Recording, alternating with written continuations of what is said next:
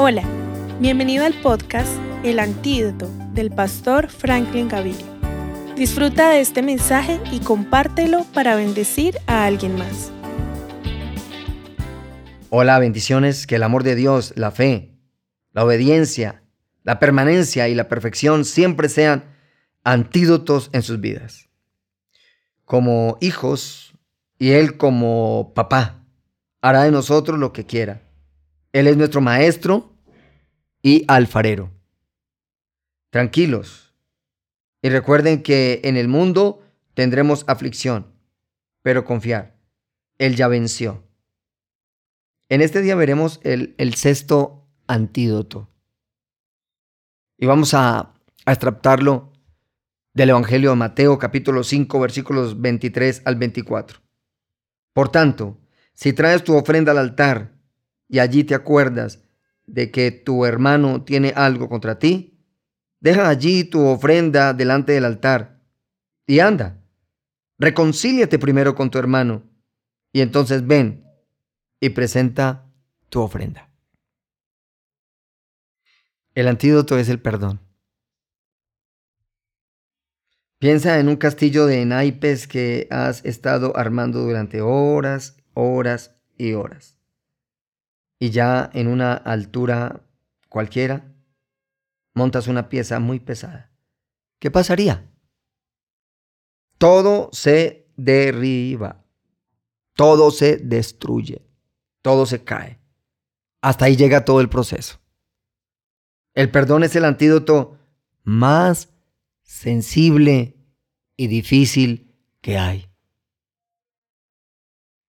Muchos eh, cristianos al no usar este antídoto. El amor, la fe, la perseverancia y la perfección no se ven, no se notan. Es un antídoto difícil, pero certero.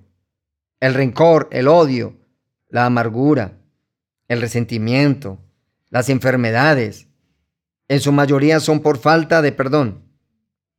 El perdón es un mandato, no es un sentimiento. El perdón es una acción obediente que rompe cadenas y pudre el yugo de opresión. Sana el alma y nos lleva a la salvación. Este antídoto lo debemos de accionar todos los días y permitir que sea una expresión del amor de Dios en nuestras vidas. Este antídoto sirve para sanar a otros y libertar nuestra alma. El perdón es la llave de la libertad. El perdón es el camino a la salvación. El perdón es la muestra de amor que tuvo Cristo en la cruz. El perdón es lo que falta en este mundo.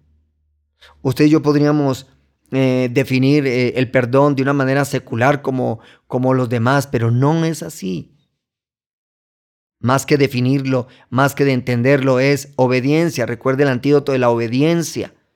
Recuerde el antídoto de la perseverancia. Pero si usted y yo no perdonamos, todo esto se va al piso. El perdón trae libertad, el perdón trae sanidad. Que este antídoto sea el camino para, para seguir experimentando esta vida cristiana, con desafíos, con pruebas y con crisis, pero siempre con nuestra mirada puesta al Señor y no en los demás. Simplemente perdonar. Bendiciones.